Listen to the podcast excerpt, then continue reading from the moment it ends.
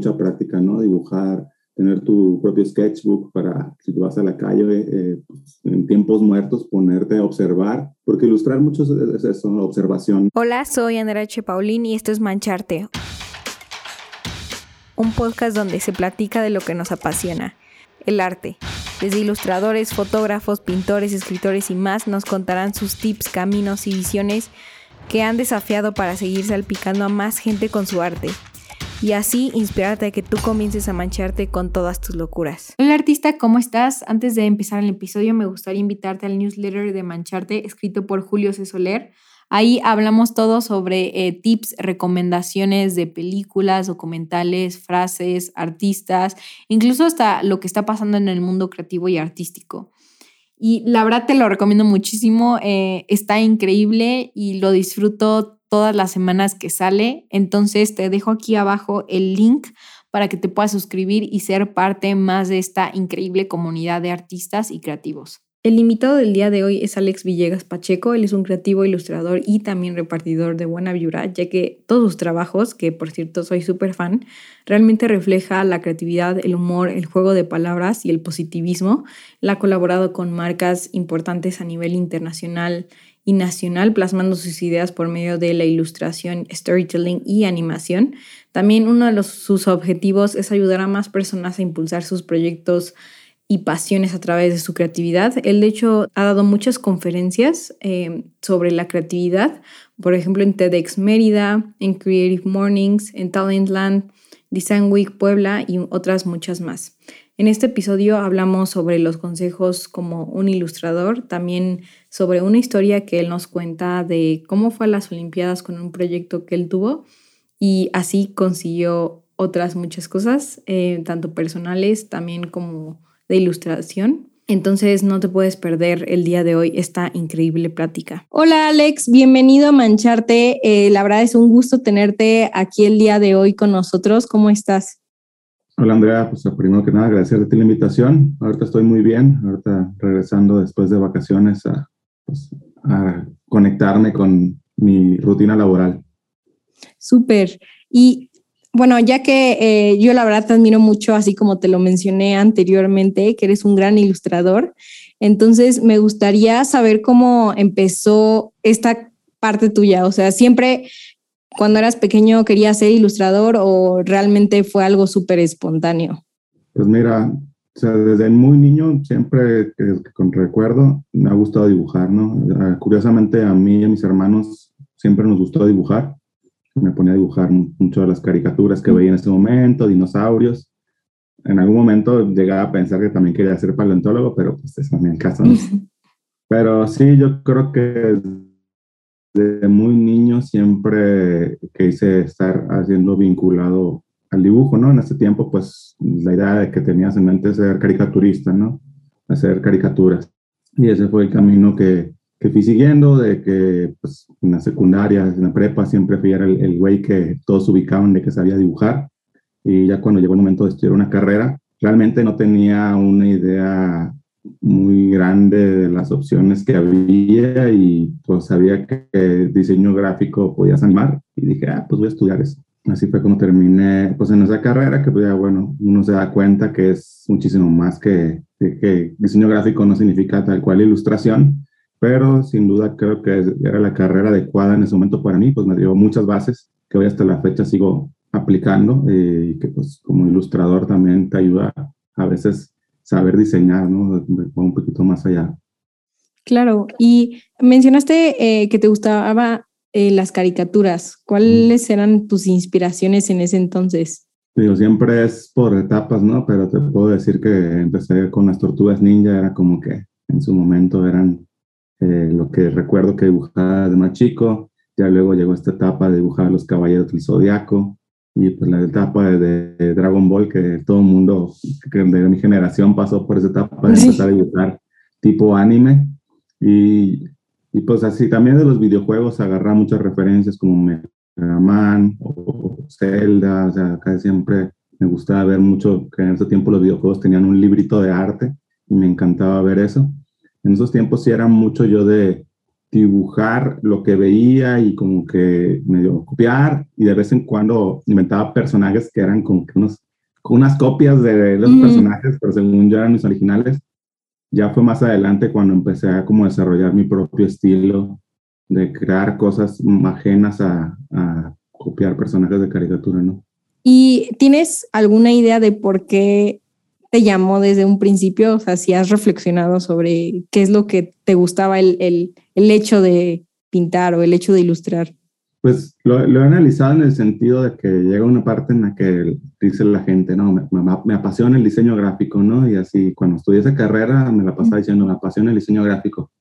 Pero ya luego empiezo a ver que no es tal cual el diseño gráfico, sino es, bueno, tal vez me apasiona la ilustración y luego me pongo a analizar, pero qué es lo que me apasiona la ilustración. Y creo que va un poquito ahí del storytelling, el hecho de poder contar a veces historias, a veces el comunicar una idea que tengo en mi cabeza, pero al final creo que lo podría resumir en la opción de poder expresar lo que pasa en mi cabeza, ¿no? Porque yo tal cual muchas cosas que se me ocurren las veo aquí en mi cabeza como dibujito y es como que esa necesidad, es una necesidad literal de eh, tengo que plasmar eso y muchas veces pues también compartirlo, ¿no? A veces ni siquiera compartirlo, pero a veces es como mi mente me dice, güey, esto que se te ocurrió, alguien más lo tiene que ver.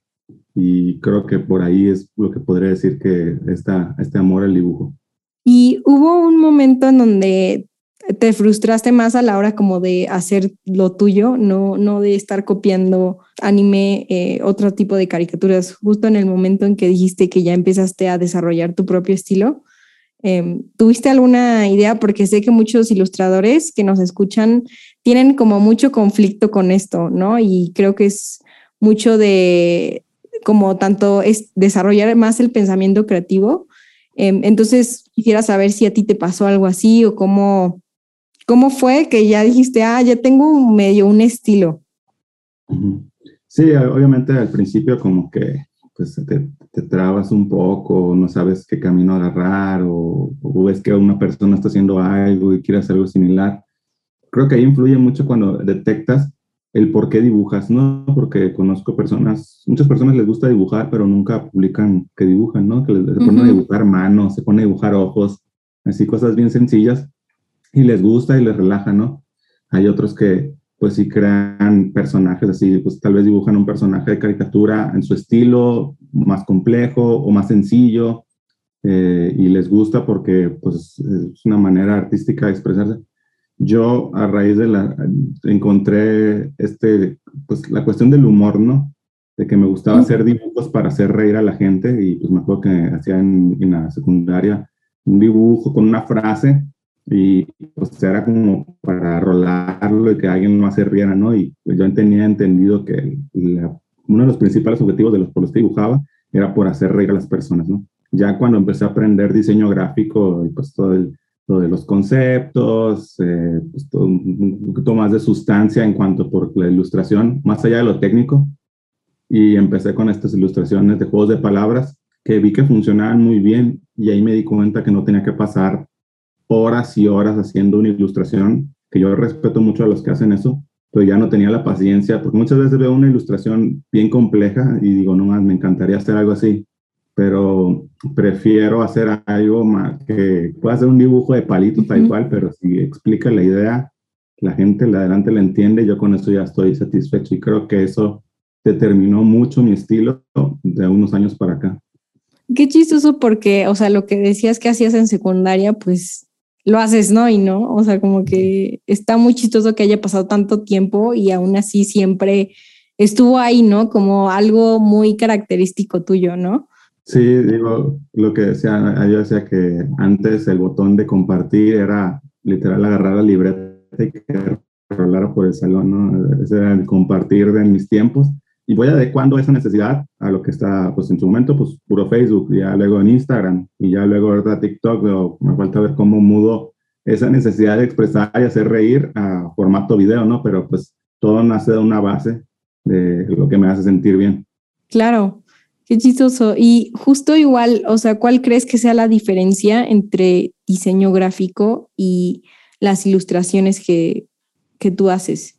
Digo, al final, eh, el diseño gráfico, pues para mí tiene un objetivo puntual de comunicar a través de, obviamente, las formas visuales, ¿no? Siempre lo digo mucho de que muchas veces nos, nos plagamos en que el diseño tenga un chingo de efectos, texturas, elementos, pero si no comunica lo que necesita comunicar a la audiencia meta, pues por más bonito que esté, no es un buen diseño, ¿no? Yo aplico muchas veces eso a mis ilustraciones, ¿no? También, pues, la ilustración, um, se podría decir que estoy en parte de la ilustración comercial, ¿no? En el sentido de que mis ilustraciones, cuando colaboro con marcas, van, tienen que estar enfocadas a pues, la audiencia de la marca. Ahora también pensar en el sentido de que pues, lo más probable es que sea para eh, redes sociales, entonces esa ilustración tiene que funcionar en redes sociales, ¿no? Es diferente hacer un mural que tiene un sentido de vida diferente a una ilustración que probablemente tenga un ciclo de vida de una semana, ¿no? Claro. Creo que son esos puntos que yo detecto, digo, entre la ilustración en general y la ilustración que yo hago, pues sí hay variantes, ¿no? Pero de diseño, ilustración, eh, al menos la ilustración que yo estoy ejerciendo, pues es, es como que es similar. Claro. ¿Y nos podrías dar tres consejos para ser un mejor ilustrador? Ok, digo, al principio creo que podría sonar obvio, pero pues es dibujar, ¿no? Ser muy constante y, practicar mucho, ¿no? Dibujar, si te gusta algo en específico, dibuja eso. Eh, si te gusta el estilo de un artista, dibuja el estilo del artista y tal vez ponle un mix de otro artista que también te guste y ahí medio ver saliendo tu estilo. Pero realmente es cuestión de mucha práctica, ¿no? Dibujar tener tu propio sketchbook para, si tú vas a la calle eh, pues, tiempos muertos, ponerte a observar, porque ilustrar mucho es eso, observación, ¿no? De que ver y cómo tú percibes a una persona, si la ves muy realista o si la quieres sea como que nomás los, los, los rasgos más destacados de esa persona, o si quieres una perspectiva o solo quieres hacer texturas, vete a saber en qué tipo de ilustración te quieras eh, plasmar pero sí es mucho de estar practicando, ¿no? Y la otra es, digo, si ya te quieres dedicar a la ilustración de manera profesional, sí hay muchas ramas y cada una pues lleva un camino diferente, como te decía, ¿no? Yo, yo, yo, yo estoy consciente de que mi ilustración es para comunicar, para, eh, para publicidad, eh, la mayoría de mis proyectos por lo menos, eh, y pues tiene que ser, pues, tener, atenerte a, tal vez a las necesidades de la audiencia, a lo que se está consumiendo actualmente. Y hay otros ilustradores que son, tienen un, toque más artístico que lo que buscan es expresar su arte, sus pensamientos y tal vez pueden decir, me vale madre lo que estoy utilizando ahorita, yo quiero ilustrar esta idea que tengo en mi cabeza. Y hay un mercado también para eso, ¿no? Tú tienes que, y no, y no te puedes comparar eh, con en seguidores o en likes con el güey que hace ilustraciones eh, chistosas de un perrito y tratar de medirte igual en redes sociales si tú haces una pieza artística que lo que quieres es expresar un sentimiento que tú tienes, ¿no? Porque no sé, vas a perder porque son, son cosas diferentes, ¿no? Y creo que a veces les cuesta entender a los que van empezando. No digo que sea imposible, pero pues es como comida rápida en el sentido de la ilustración, ¿no? Lo mío es súper digerible, lo tuyo es, lo estás cocinando con calma, como esta referencia que le hizo hace poco René Calle 13 a, a, J Balvin en el sentido de la música, ¿no? No tiene nada más el reggaetón. Eh, a la gente le gusta, eh, lo consume, pero es algo sencillo y, porque usa una fórmula básica, ¿no? Tal vez a los ilustradores también hacemos eso. Eh, y pues tienes que tener en cuenta tú para qué quieres ilustrar, ¿no? Si lo haces para sentirte bien, si quieres generar dinero de eso, si quieres generar un, un mercado en específico que tienes que definirlo. Creo que eso sería el consejo que daría.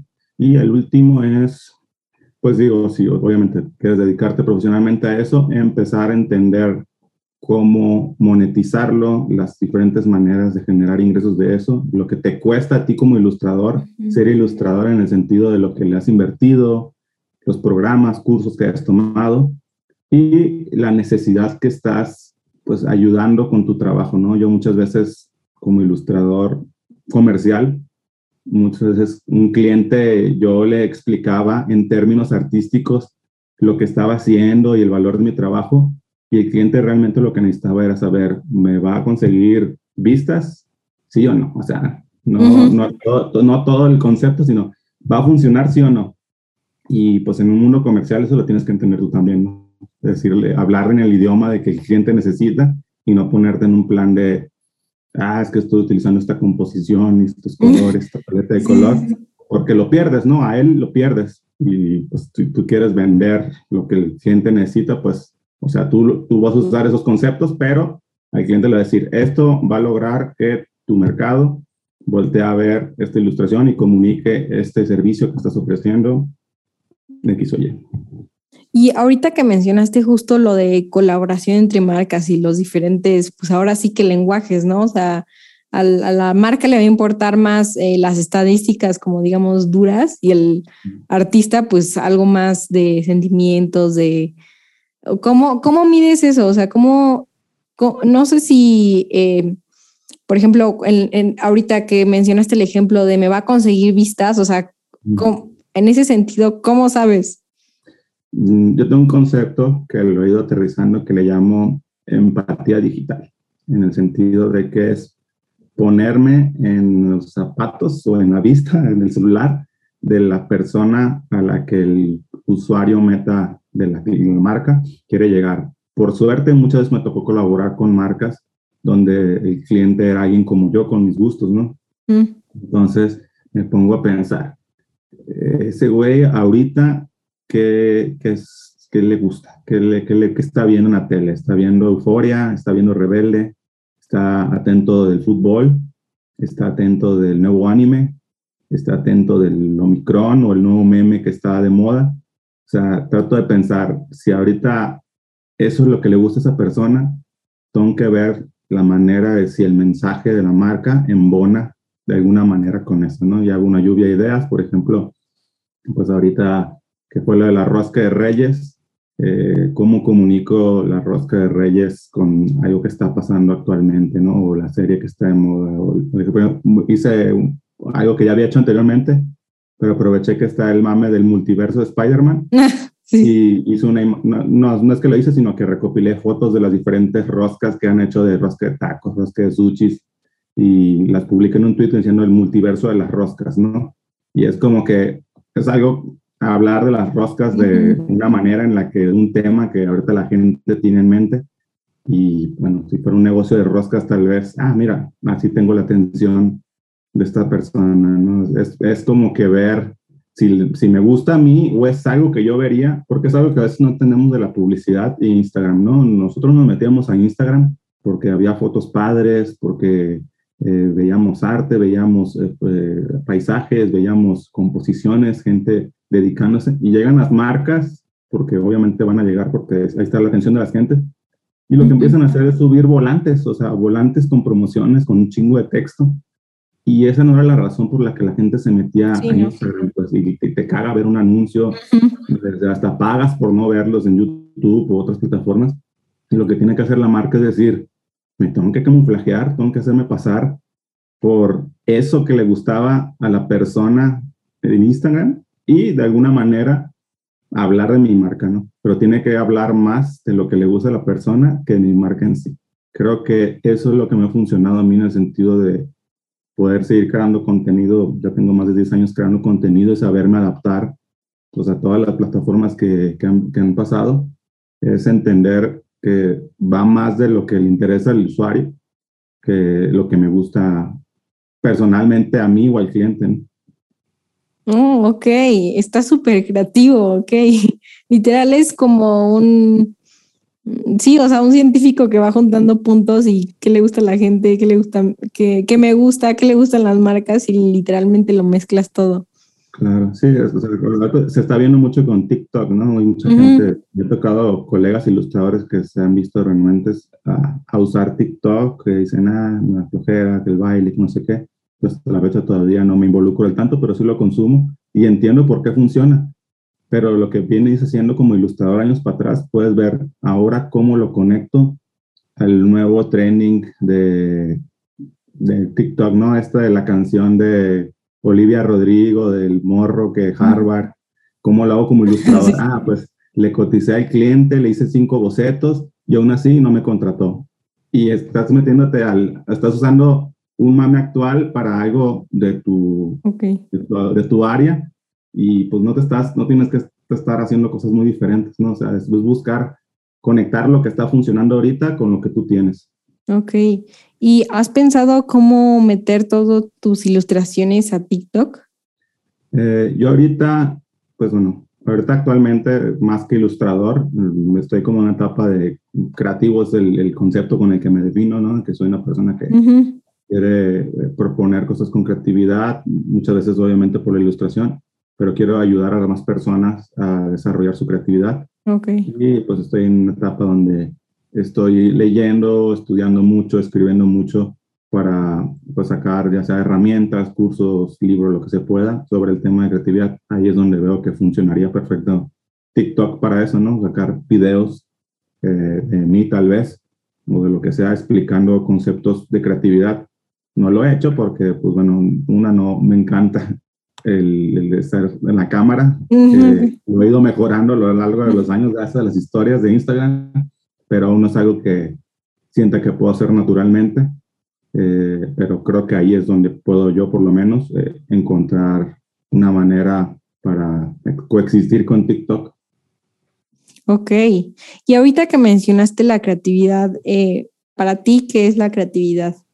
Mm, hay muchos conceptos que van surgiendo, pero sí, básicamente es saber conectar A con cuatro, ¿no? Uno diría B, pero, o sea, cosas que, que parece que no tienen eh, nada en, en, común y encontrar esa conexión y de preferencia para resolver un problema o expresar una idea, ¿no? Creo que eso es la principal esencia de la creatividad. Muchas veces lo tenemos en un concepto que es para los artistas únicamente, pero un profesor puede ser creativo, un, un, albañil puede ser creativo, una mamá puede ser creativa de la manera en la que se les ingenia para que su hijo se tome el medicamento y se lo esconde, haciéndole creer que está tomando juguito, o ese tipo de cosas. Para mí esa es la esencia de la creatividad.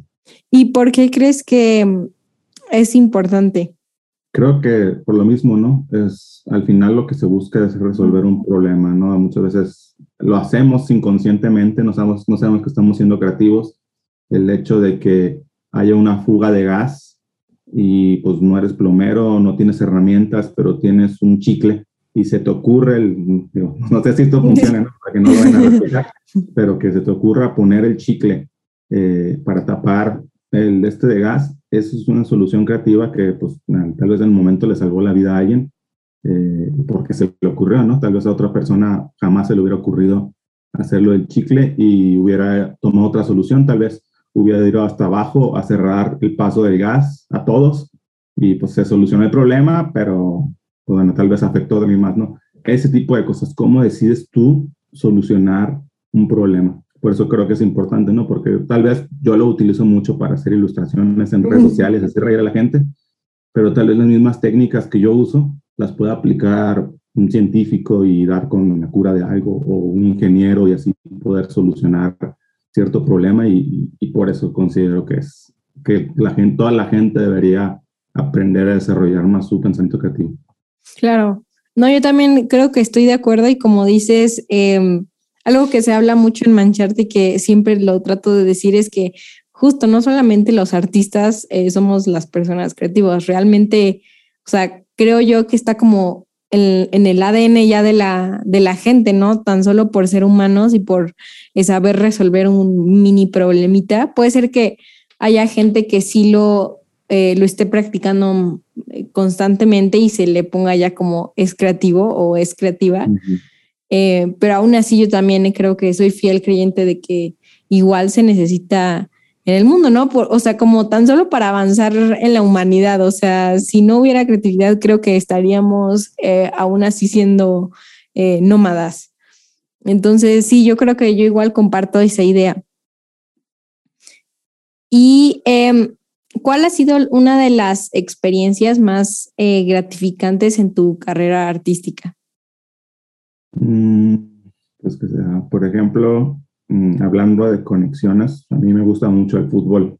En un momento no, no fui futbolista, eh, pero pues ¿cómo, cómo puedo como ilustrador o como creativo conectar mi pasión al fútbol, ¿no? Y pues los que me siguen te los ubicarán que eh, durante el 2014 fue el Mundial de Brasil, haciendo un proyecto creativo, ¿no? Por mis propios gustos, eh, imprimí unas playeras para regalarle a las personas, a los aficionados de todo el mundo que fuera conociendo. Y fue un proyecto que en lo personal me ayudó mucho porque, bueno, para empezar, fue un poco introvertido y eso me obligó a generar conversación con desconocidos de otros países y darme cuenta que teníamos mucho en común y pues se, se hacía un, una charla muy padre. Y ese proyecto, que le digo, lo hice por gusto en ese momento, me ayudó que en el 2018 fuera a Rusia nuevamente un mundial, pero ahora por una marca que creyó en mis ideas y me dijo, eh, nos gustó lo que hiciste en Brasil, queremos que hagas algo similar para, para nuestra marca en Rusia. Y me, dejaron, me dejaron así la, la puerta abierta a lo que yo quisiera proponer eh, igual, lo mismo, ¿no? Hice conexiones, dije, bueno, vamos a ir a Rusia, va a estar haciendo frío, ¿qué, puede funcionar? Ya hice playeras, no quiero hacer playeras otra vez, pero pues la gente va a necesitar una chamarra. En ese momento estaba ah, todo el me mame México is the shit. La gente tomándose fotos con la chamarra en cualquier lado. Hasta los mismos futbolistas tomaban fotos con la chamarra en diferentes lugares y dije, ahí está un insight. Esta chamarra funciona lo que está haciendo, pero yo no siento que represente el mexicano tal cual, ¿no? Desde que va en inglés, desde los colores. Y bueno, esta marca lo que quería hacer es como, más que vender el producto, eh, hacerse presente como una marca mexicana, nacional, que apoyaba a la gente. Y dije, ah, pues voy a hacer una chamarra con los colores de México y con una frase que un mexicano sí se identifique, ¿no? Y hice esta chamarra que dice, los mexicanos eh, rifamos donde sea. Eh, mandé a hacer varias y lo que hice esta vez fue que eh, fui a Rusia y buscaba mexicanos con historias sorprendentes que en su viaje a Rusia, ¿no? Desde el que renunció, desde que lleva cinco mundiales, desde la chava que se fue sola viajando por el mundo. Y empecé a recopilar esas historias y, y les regalaba esta chamarra, eh, pues documentaba todo, subí una foto y fue un exitazo el proyecto, pues me permitió ir nuevamente a un mundial eh, pues fue una experiencia muy chingona, pues de que algo que surgió como un, una idea de hobby cuatro años atrás en otro mundial, terminar haciendo un proyecto que una marca dijera, pues te vamos a meter dinero para que te vayas al mundial. Wow. Y en Brasil, ¿cuántas, o sea, cuántas llevabas? O sea, literalmente llevabas eh, los días del mundial allá en Brasil y, y, las vendías, las regalabas o cómo llegabas a la gente? No, ese mundial fui alrededor de 15 días eh, pues en el Mundial participan 32 países, mm. que hacer poquitas más de 32 playeras con el, la forma de la Copa del Mundo y está conformada con las palabras amigo en los diferentes idiomas de los países que iban, ¿no? Amigo, friend, mate. Eh, los otros días ni sé cómo se pronuncia, pero yo los agregué. Y lo que hacía es que eh, busca, que mi idea era conocer a una persona de cada país participante, hacerme su amigo y regalárselas, ¿no? Y pues ya, si me acercaba con una persona, siempre me acercaba sin hablarles de la playera, ¿no? Nos poníamos a hablar de fútbol, de dónde eras, podían ser desde charlas de, la neta, dos minutos hasta me quedé me con un día pisteando con un francés todo el día, así, buen tiempo. Y, y, al final les decía, ah, pues quiero regalarte esta playera porque para que sepas que en los mexicanos siempre puedas encontrar un amigo y ah, no, pues la gente, pues, había quienes encantaba, había quienes lo veían como un souvenir más, pero eso más o menos fue mi, mi modus operandi esa vez. No pude lograr eh, regalar todas las playeras por cuestiones de que pues, hay países que es difícil encontrar aficionados por la, por la distancia, se me mojaron unas por la lluvia, eh, eh, pues, claro. pequeños factores, pero con los pocos que fueron fue una experiencia bastante grata. Wow, y lo compartiste en redes y por eso, eh, por eso la marca que te apoyó en Rusia ya ahí vio el proyecto.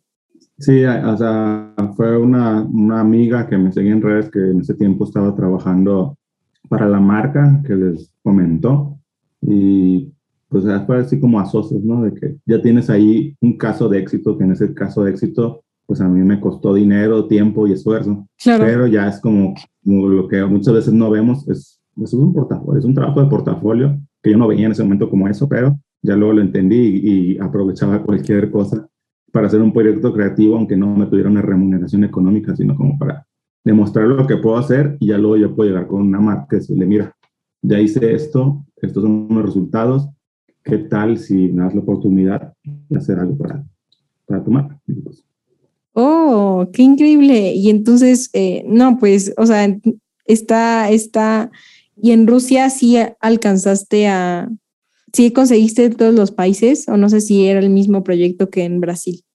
En Rusia, a diferencia, era con mexicanos. Eh, yo al principio tenía contemplado,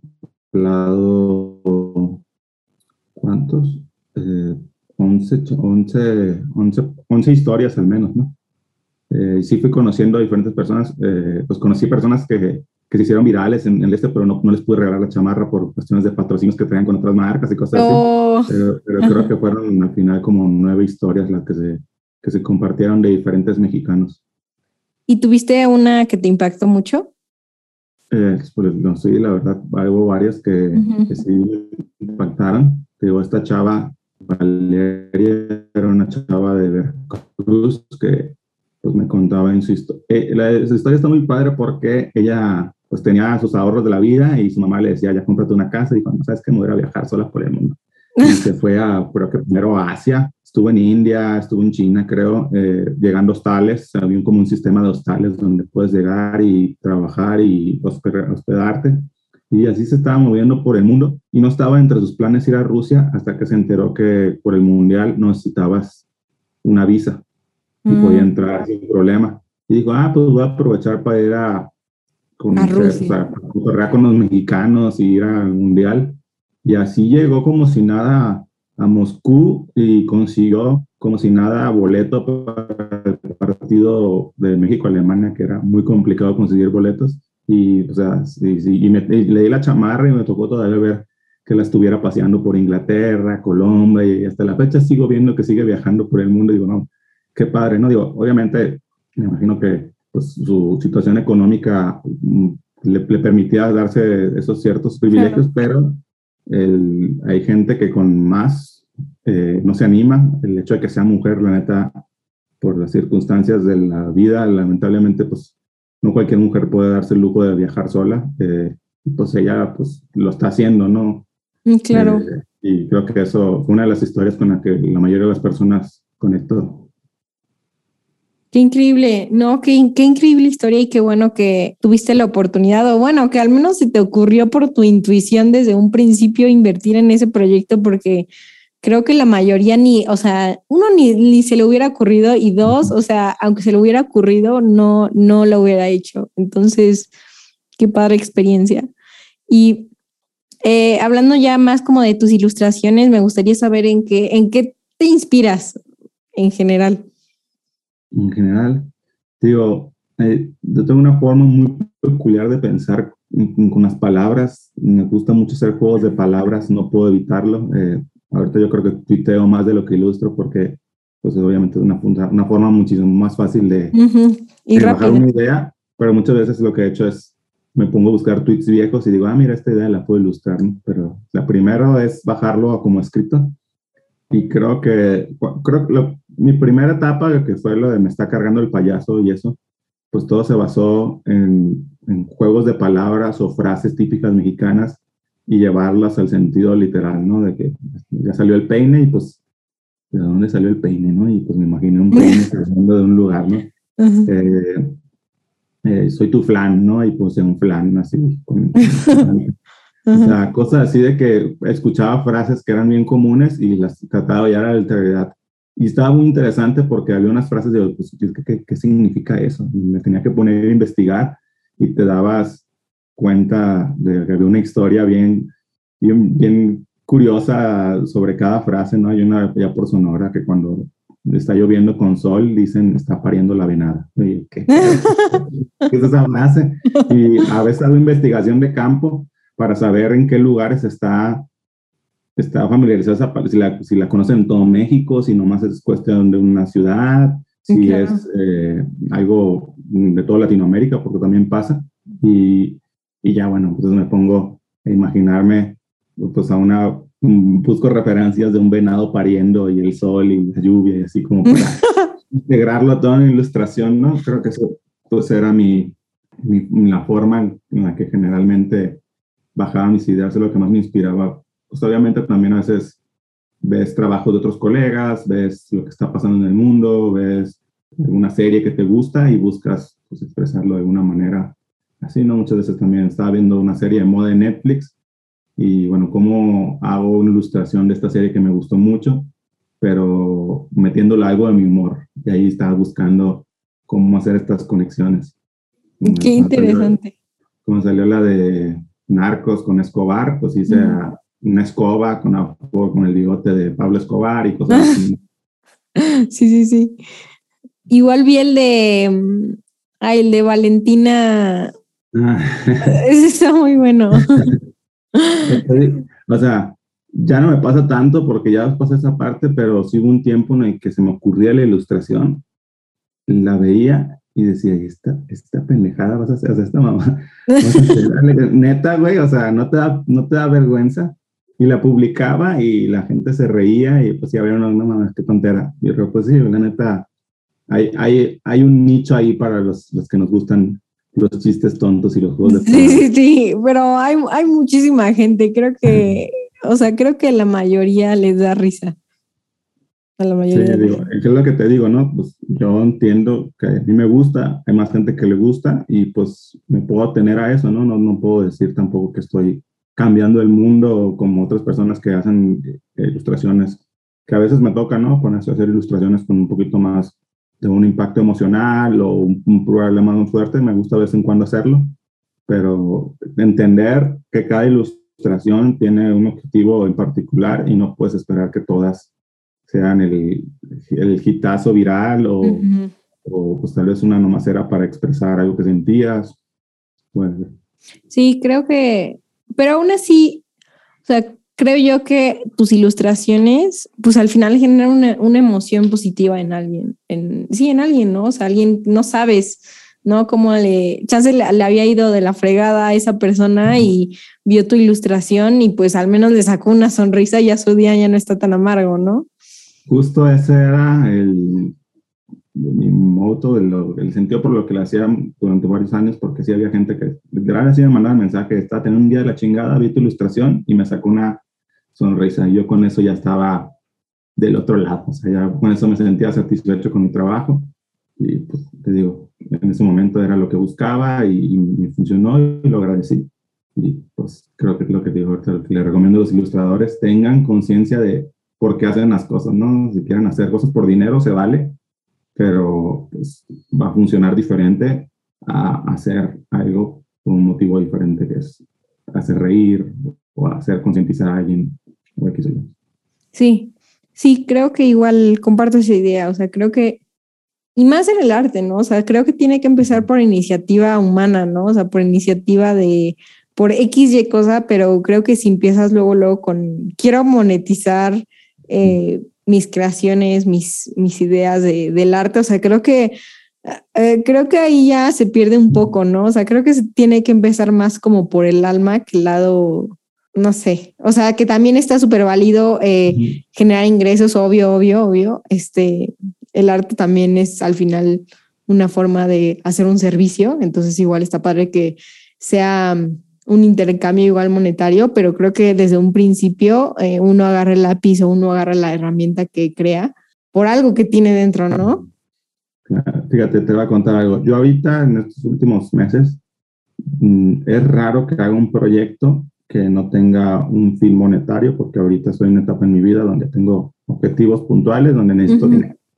Y casi todos los proyectos que participo, digo, necesito que sea solvente económicamente.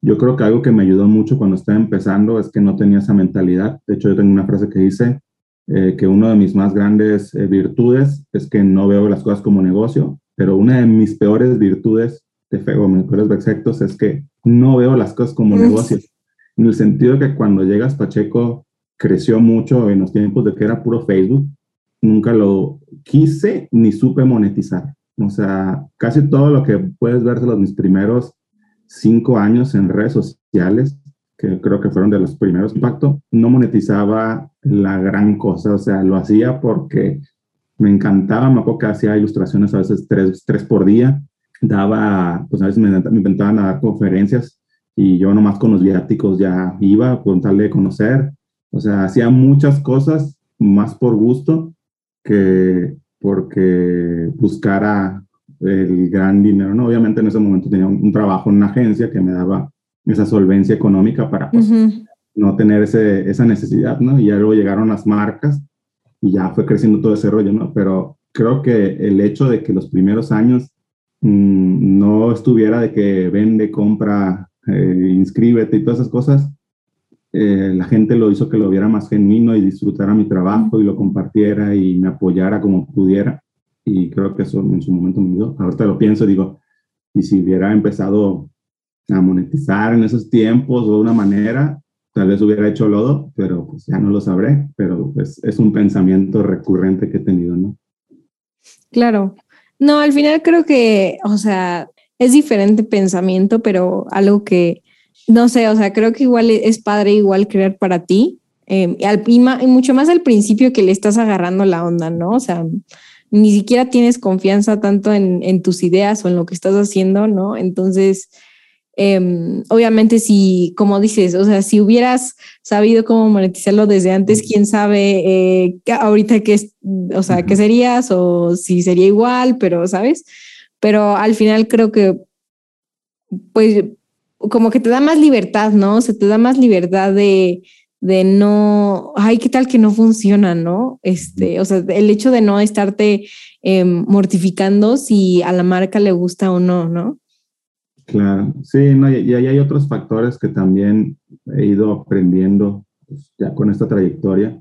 Digo, a mí antes ya era súper fan de decir, haz lo que te apasiona, tú puedes, todos podemos. Y ya luego uno va entendiendo las diferentes, las diferentes situaciones que vive cada persona, ¿no? En el sentido de que yo conté con el, el privilegio que mis papás me apoyaron eh, con, con, mi educación. Hay personas que pues, su situación no le permite pues tienen que estar estudiando y trabajando y pues tal vez no pueden estar echando todas las ganas al estudio o tienen otro tipo de problemas. Y son situaciones que las vuelven más complejo eh, y pues sí es como que también decía, o sea, sí se puede, pero tienes que tener una base eh, en el sentido de que pues tienes que solventar gastos y o alguien más depende de ti pues tal vez en el principio tienes que tener como prioridad eh, conseguir un trabajo o una fuente de ingreso que te mantenga estable durante eso, ¿no? Ya luego, con el tiempo libre que tengas, ya puedes ir emprendiendo o empezando proyectos de ilustración y todo eso, y esperando con que algún momento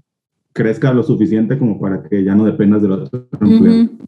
Pero sí, muchas veces no sabemos la historia detrás de los ilustradores que estamos en redes sociales, todas las circunstancias en las que están. Para algunos tal vez solo es un hobby y, no es una necesidad de vida. Hay otros que sí de eso y necesitan eh, que su ilustración sí se vea o que, su, que les caiga una campaña porque pues si no se complican las cosas, pero creo que es algo que también sí hay que reflexionar.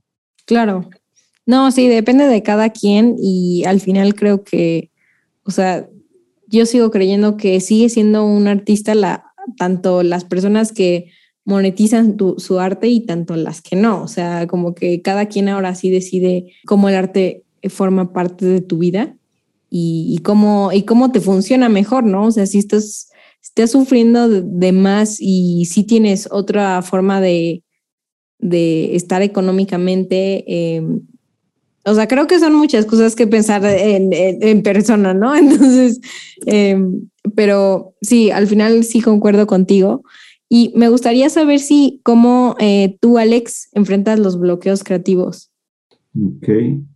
Mm, tiempo, me puse en algún momento a, a, estudiar el porqué de mis bloqueos creativos y a lo largo he definido que tienen que ver un poquito más con el cansancio que tal cual un bloqueo por ser, ¿no? El cansancio ya pues ya físico, mental. claro.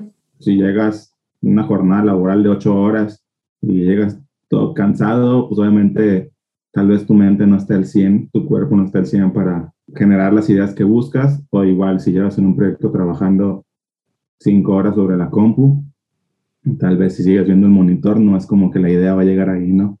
Eh, tienes que tener como que cuerpo y mente descansado, relajado y distraído. He encontrado puntos claves donde el cuerpo está haciendo una actividad en automático, pero la mente queda dispersa y en su mm. afán de distraerse llegan muchas ideas, como por ejemplo la ducha.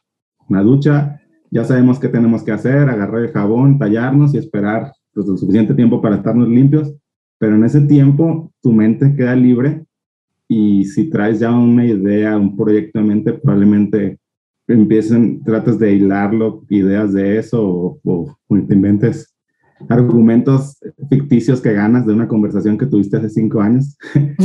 o, también cuando estás lavando los platos, por ejemplo, que pues a mí se me hace una actividad muy tediosa y pues ya en automático lo que tengo que hacer y quiero estar pensando en otra cosa, ahí como que me llegan un, un chingo de ideas. O sea, son como esos puntos bien claves donde tu cuerpo está ocupado en automático y tu mente está libre, donde siento que eso me ayuda a combatir los bloqueos creativos.